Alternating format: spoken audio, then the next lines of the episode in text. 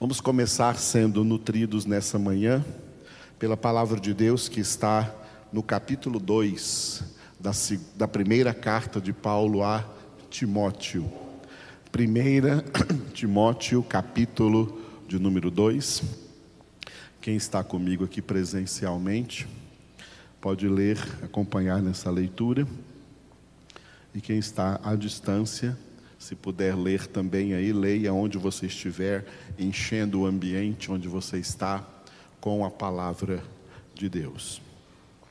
1 Timóteo, capítulo 2. Antes de tudo, pois, exorto que se use a prática de súplicas, orações, intercessões, ações de graças em favor de todos os homens em favor dos reis e de todos os que se acham investidos de autoridade, para que vivamos vida tranquila e mansa, com toda piedade e respeito. Isto é bom e aceitável diante de Deus, nosso Salvador, o qual deseja que todos os homens sejam salvos e cheguem ao pleno conhecimento da verdade. Porquanto há um só Deus e um só mediador entre Deus e os homens, Cristo Jesus, homem, o qual a si mesmo se deu em resgate por todos. Testemunho que se deve prestar em tempos oportunos. Para isto fui designado pregador e apóstolo. Afirmo a verdade, não minto mestre dos gentios, na fé e na verdade. Quero, portanto, que os varões orem em todo lugar, levantando mãos santas, sem ira e sem animosidade. Da mesma sorte que as mulheres, em traje decente, se ataviem com modéstia e bom senso não com cabeleireira frisada e com ouro, ou pérolas, ou vestuário dispendioso, porém com boas obras, como é próprio às mulheres que professam ser piedosas. A mulher aprenda em silêncio com toda submissão, e não permito que a mulher ensine nem exerça autoridade de homem Esteja, porém, em silêncio, porque primeiro foi formado Adão, depois Eva. E Adão não foi iludido, mas a mulher, sendo enganada, caiu em transgressão. Todavia, será preservada através de sua missão de mãe, se ela permanecer em fé e amor e santificação com bom senso. Aleluia, louvado seja o nome do Senhor. Nessa primeira carta de Paulo a Timóteo, nós temos que nos lembrar que foi lido ontem no primeiro capítulo, que quando o apóstolo Paulo escreveu essa carta para Timóteo, ele havia enviado Timóteo para, por um período de tempo, não sabemos quanto, porque esse período não está, esse tempo, período de tempo não está registrado quanto tempo, que Timóteo teve o encargo de pastorear a igreja de Cristo na cidade de Éfeso, na antiga Ásia Menor, onde hoje é Turquia. Então, lá na cidade de Éfeso, onde Paulo havia passado dois anos formando ali a igreja. Depois que Paulo estava em prisão, ele enviou Timóteo com essa carta para pastorear a igreja dos Efésios. E para fazer o que naquela igreja? Para fazer o que nós lemos ontem no primeiro capítulo, nós não comentamos isso, mas para fazer aqui o que está no capítulo 1, versículo 3. Quando eu estava de viagem rumo da Macedônia, te roguei permanecesses ainda em Éfeso para admoestares a certas pessoas, a fim de que, não ensinem outra doutrina, a não ser a doutrina correta da palavra de Deus, do Evangelho. Essa é a missão do pastor, do ministério pastoral: manter para as ovelhas que não são dele, as ovelhas que são de Cristo, o padrão da doutrina de Cristo. Não ensinar outras doutrinas, mas ensinar a doutrina de Cristo. Nós vivemos nos últimos 40 anos, no meio das igrejas evangélicas, o oposto disso. Muitas denominações e muitos pregadores ensinaram aos fiéis outras doutrinas que divergem do Evangelho de Cristo. E é claro que vão prestar contas disso. O papel do pastor, do ministro, do pregador do Evangelho é ensinar a verdadeira e sã doutrina de Cristo. Nada além disso. Foi o que Jesus ordenou em Mateus capítulo 28, versículos 19 e 20. Ele disse: Fazei discípulos, não é discípulos de uma denominação, não é discípulos de um pastor, discípulos de Jesus Cristo. Como? Ensinando-os a guardar tudo quanto eu vos tenho ordenado, e não outras coisas. Estão ensinando outras coisas que Jesus não ordenou, que Jesus não mandou. Jesus mandou fazer discípulos ensinando o que ele ordenou ensinar. Ou seja, a totalidade da palavra de Deus, porque não só de pão viverá o homem, mas de toda palavra que procede da boca de Deus. E neste capítulo 2, que nós lemos hoje, em primeiro lugar, tem uma palavra que quem me escuta sabe que eu sempre cito essa palavra várias vezes. Quando eu falo do duplo ministério que nós, como cristãos, como filhos de Deus, recebemos de Deus. Todos nós somos missionários, porque todos nós estamos é, encarregados de uma dupla missão, que se resume com duas palavras: oração e pregação. Oração e evangelização. Evangelização, mesma coisa que pregação. Aqui fala sobre a oração, no primeiro versículo. Antes de tudo, olha como ele começa esse versículo 1 aí, capítulo 2, versículo 1. Antes de tudo, quer dizer, Antes de qualquer coisa, o que o crente deve fazer é, antes de tudo, pois, exorto que se use a prática de súplicas, orações, intercessões, ações de graças, em favor, nunca contra, sempre em favor de todos os homens. Isso é o que se tornou conhecido depois nas igrejas como ministério de intercessão.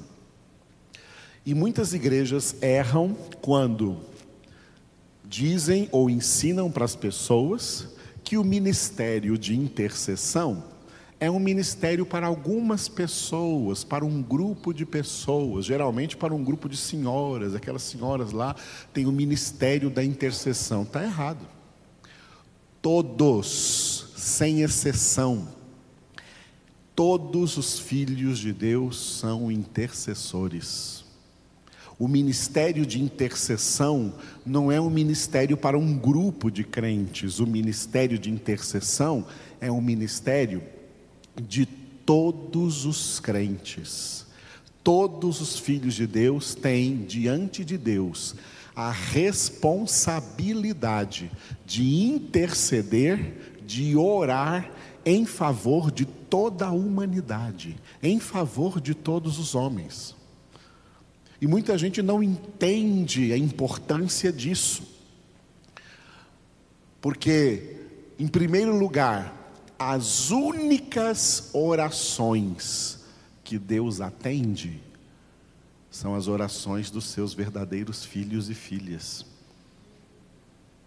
Em João capítulo 9 está escrito que Deus não atende orações de pecadores, orações de ímpios. Deus não ouve pecadores, Deus não atende pecadores. As únicas orações que Deus atende, que chegam diante do trono do Pai e têm resposta efetiva, é a oração dos filhos. Portanto, diante do mundo do jeito que está, os únicos que podem exercer uma ação efetiva para conter as forças do mal, para conter o avanço do pecado, para reter um pouco a iniquidade do mundo, são os filhos de Deus com as suas orações. As nossas orações, a nossa intercessão, como Tiago também escreveu, é de grande valor, é de grande importância e pode muitas coisas diante diante de Deus. Por isso que o apóstolo Paulo, lá no primeiro século, nós estamos agora 20 séculos depois, século 20, início do século 21, e Paulo já enxergava isso, sob inspiração, é claro, do Espírito de Deus, que os filhos de Deus precisam orar, porque nenhuma outra oração chega diante de Deus a não ser a dos filhos. O mundo vai de mal a pior na perversão. E uma das razões disso é que nas últimas décadas os crentes pararam de orar pelos homens e se tornaram pessoas que oram só por si mesmas. As heresias que entraram nas igrejas tornaram os crentes egocêntricos, egoístas, eles só oram pelas suas bênçãos, pela sua cura, pelos seus milagres, pelos seus interesses, pelos seus sonhos, pelo que eles querem, e a humanidade que se exploda. A Bíblia não manda nós orarmos por nós mesmos, manda nós orarmos em favor dos homens. Porque de nós mesmos, Deus cuida. Buscar em primeiro lugar o reino de Deus e a sua justiça, e as demais coisas vos serão acrescentadas. Deus nos acrescenta. Não precisamos ficar orando pelas nossas necessidades. Eu quero dar a vocês testemunho. Eu não oro pelas minhas necessidades. Eu oro pelas necessidades dos outros. Eu oro pelas necessidades de vocês.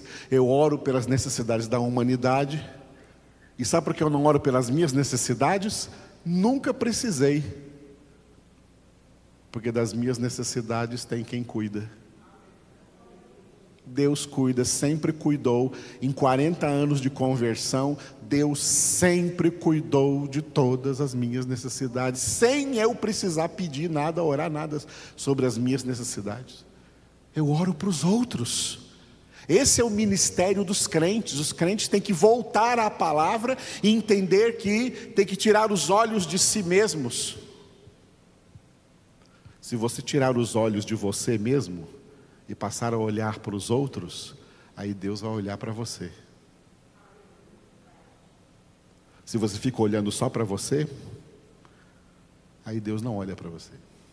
Porque Deus vê que te levantou, já deu para você, para você, Ele deu o seu filho, deu o seu maior tesouro, e você continua sendo egocêntrico, egoísta. Não olha para os outros. Vamos orar em favor de todos os homens. Para de xingar os homens, para de odiar os homens, para de falar mal dos homens, para de criticar os homens. Deus não está precisando de críticos.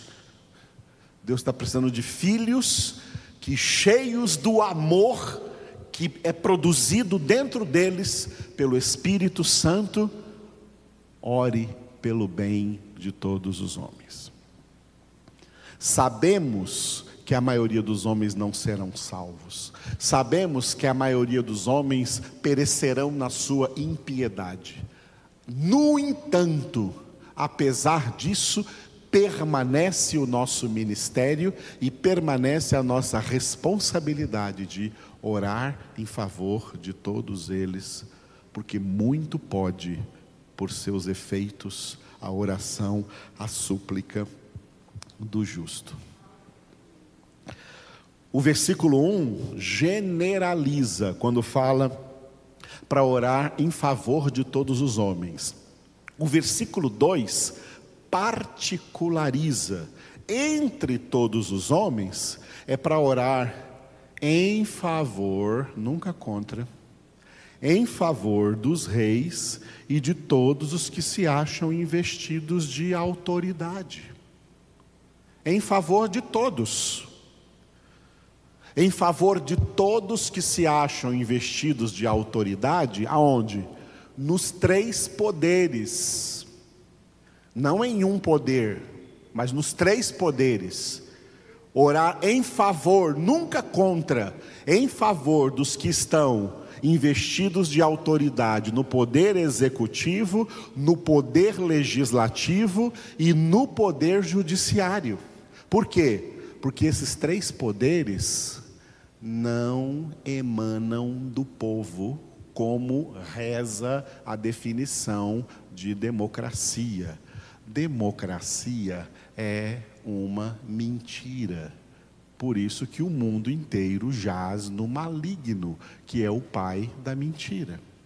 Esses três poderes emanam de Deus. E é o que você pode ler em Isaías 33, 22. Isaías 33, 22 é o versículo dos três poderes. O Senhor é o nosso juiz, representante máximo do poder judiciário. O Senhor é o nosso legislador, representante máximo do poder legislativo. O Senhor é o nosso rei, representante máximo do poder executivo. Ele nos salvará. Nenhum poder emana dos homens, nenhum poder emana do povo, isso é mentira. Jesus disse para um político, um governador, Pôncio Pilatos: Tu não terias nenhum poder sobre mim se de cima não te fora dado. Por isso, Daniel, capítulo 2, Daniel orando declarou: Senhor, és tu quem levantas reis e derruba reis.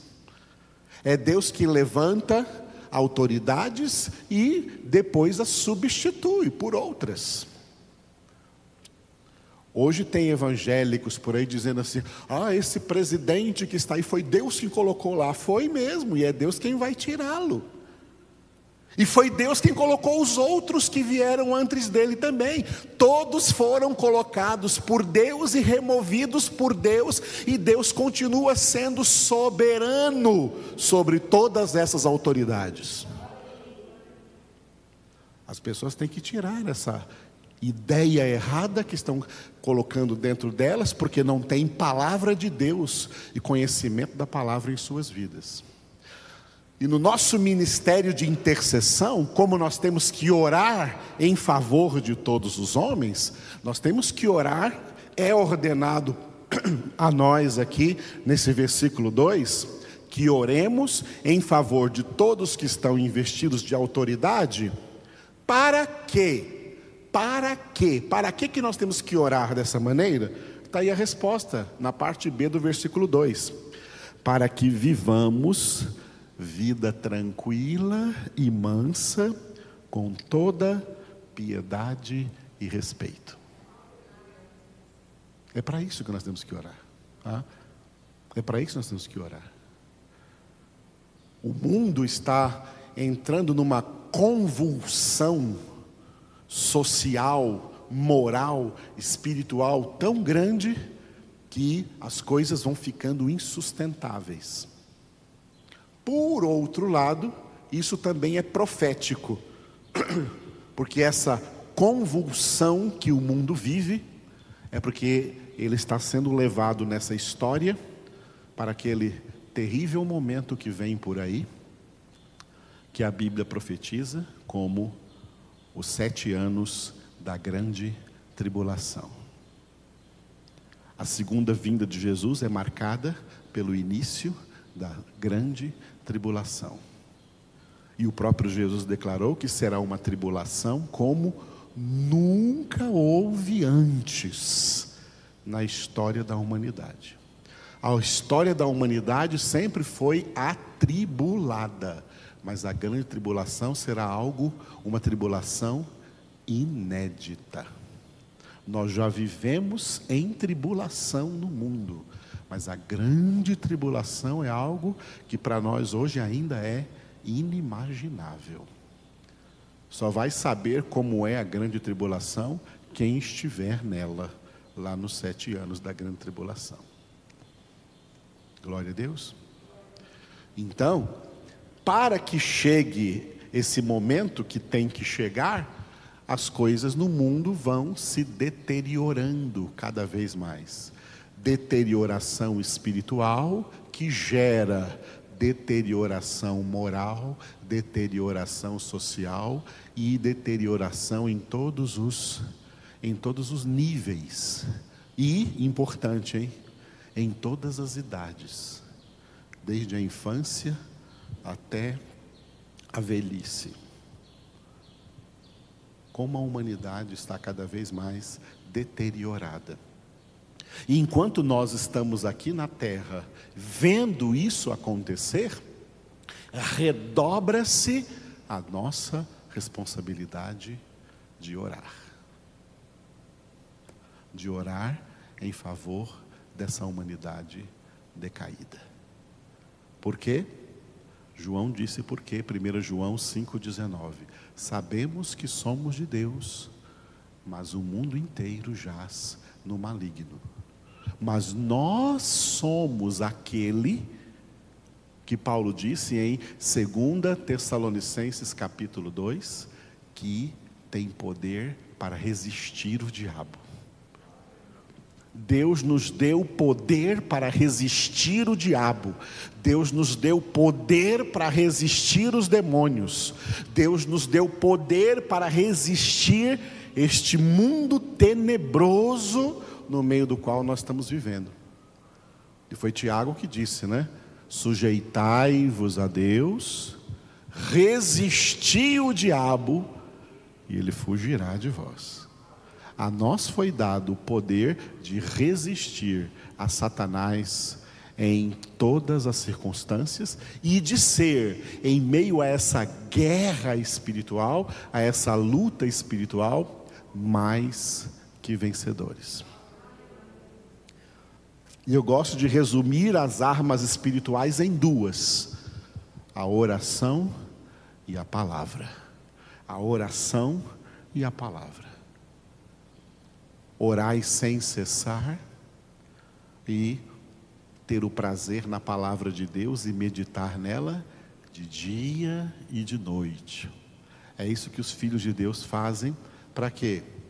Para ser neste mundo ser neste mundo aqueles que resistem ao mal, que resistem o maligno, que resistem o diabo, que resistem às obras de Satanás, porque foi para isso que o Filho de Deus se manifestou para destruir as obras do diabo. E a nós ele nos deu esse poder, a nós ele nos armou com estas armas poderosas. Como Paulo disse em 2 Coríntios, capítulo 10, versículos de 4, 4 e 5. Não são carnais as armas da nossa milícia, mas são poderosas em Deus para destruir fortalezas, anulando nós sofismas e toda altivez que se levanta contra o conhecimento de Deus e levando cativo todo o pensamento à obediência de Cristo Jesus. Nós somos os filhos de Deus, somos aqueles que Deus armou com essas armas poderosas, com armas espirituais, e nós temos que aprender a manejar bem essas armas. Como Paulo disse a Timóteo em 2 Timóteo, capítulo 2, versículo 15: Procura apresentar-te diante de Deus aprovado, como obreiro que não tem de que se envergonhar, que maneja bem a palavra da verdade. Você só maneja bem aquilo que você conhece bem. Para manejar bem a palavra, tem que conhecer bem a palavra. Por isso, o ministério pastoral, o ministério da igreja, é transmitir as ovelhas do Senhor, aos filhos de Deus e filhas de Deus, o pleno conhecimento da palavra, para que eles, em todas essas circunstâncias adversas em que nós vivemos, sejam mais que vencedores. Em nome de Jesus e para a sua glória. Aleluia. Eu quero só encerrar, né? Porque as mulheres podem ficar bravas com o apóstolo Paulo aqui, com o final do, do capítulo 2, né? Mas eu quero dizer para vocês que o apóstolo Paulo, no primeiro século, ele teve que ser, em primeiro lugar, é, radical com as primeiras mulheres que fizeram parte daquelas igrejas, que fizeram parte daquelas igrejas, porque era uma cultura diferenciada em que eles viviam do que a nossa cultura. No entanto, o próprio apóstolo Paulo fala de mulheres que eram servas de Deus, que eram pregadoras da palavra e que ele mesmo, né, ele mesmo as recomendava. Em todas as epístolas ele fala de mulheres dessa forma, mulheres que também anunciavam a palavra, pregavam a palavra de Deus. Existe um outro aspecto que se chama contexto cultural. O contexto cultural em que a Bíblia foi escrita era ainda um contexto muito machista. Era um contexto muito machista. E por essa razão, às vezes, né, os homens eram exaltados diante das mulheres e as mulheres humilhadas. Nesse, nesse contexto cultural machista. E é importante entender que espiritualmente não pode existir nem machismo e nem feminismo. A Bíblia não é nem machista e nem feminista. O próprio apóstolo Paulo escreveu na carta aos Gálatas dizendo que em Cristo Jesus não há diferença entre bárbaro, cita, grego ou, ou, ou, ou judeu, nem entre homem ou mulher, nem entre homem ou mulher. E quando Jesus disse assim, por exemplo, aquele que crê em mim fará as mesmas obras que eu faço, ele disse, aquele que crê em mim. Ele não disse aquele que crer em mim for homem. Não existe uma fé masculina e uma fé feminina. A mesma fé a mesma fé é para o homem e a mulher. Jesus disse também em Marcos: Aquele que crê em mim acompanharão esses milagres, expulsarão demônios em meu nome, falarão novas línguas, manusearão serpentes, se beberem alguma coisa mortífera não lhes fará mal, imporão as mãos sobre os enfermos e eles serão curados. Está falando aí da realização do ministério cristão. O ministério cristão não é exclusivo para homens homens ou mulheres. Jesus disse: a boca fala do que o coração está cheio. Não importa se essa boca seja a boca de um homem ou de uma mulher. Deus quer encher o coração dos seus filhos e das suas filhas de palavra de Deus para que preguem, para que falem o que é bom, para que anunciem, proclamem, anunciem a palavra de Deus. Portanto, amados, é, essa cultura machista ela vem sendo vencida, hoje em dia já foi muito vencida, isso é uma coisa muito boa, tá? porque Deus usa homens, Deus usa mulheres no mesmo patamar, não há machismo na obra, na, na obra espiritual. Não existe um Espírito Santo para os homens e uma Espírita Santa para as, mulher, mulheres. Isso não existe, está amarrado. É o mesmo Espírito Santo que age nos filhos de Deus e nas filhas de Deus. Mas a última palavra do versículo 15 é muito importante, ó. Com bom senso. Com bom senso. Tem muitos homens que estão falando por aí, e como Paulo escreveu na carta a Tito, é preciso fazê-los calar.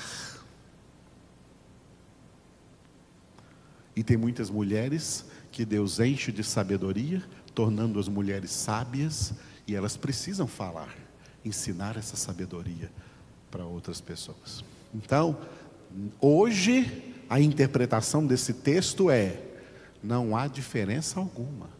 A obra que Deus faz em um homem e através de um homem, Ele faz em uma mulher, através de uma mulher. Não há diferença. O que importa é que Deus está agindo o tempo todo através dos seus filhos e filhas.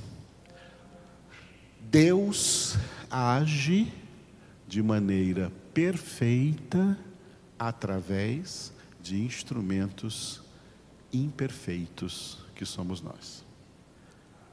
Nós todos somos cheios de imperfeições e por isso estamos em santificação. Mas mesmo em santificação, mesmo ainda trabalhando nossas imperfeições, Deus nos usa de maneira perfeita, porque a palavra é perfeita. E essa é a palavra que nós pregamos em nome de Cristo Jesus. Vamos orar então. Fique de pé e ore comigo. Obrigado, Senhor, por essa palavra que recebemos hoje do Senhor, por esses ensinamentos que nós recebemos aqui dentro desta carta, primeira carta de Paulo, que tu inspiraste ao apóstolo Paulo escrever para Timóteo. Te louvamos, ó Deus, porque o Senhor veio trazer para nós entendimento, conhecimento e o teu amor está sendo gerado em nossas vidas pelo, pelo Teu Espírito Santo que nos foi outorgado. Abençoa cada um que ouviu essa palavra ou que ainda vai ouvir e que haja entendimento pleno, Senhor, nas suas mentes e na sua conduta, em nome de Cristo Jesus. Sim, ó Deus, tu és maravilhoso.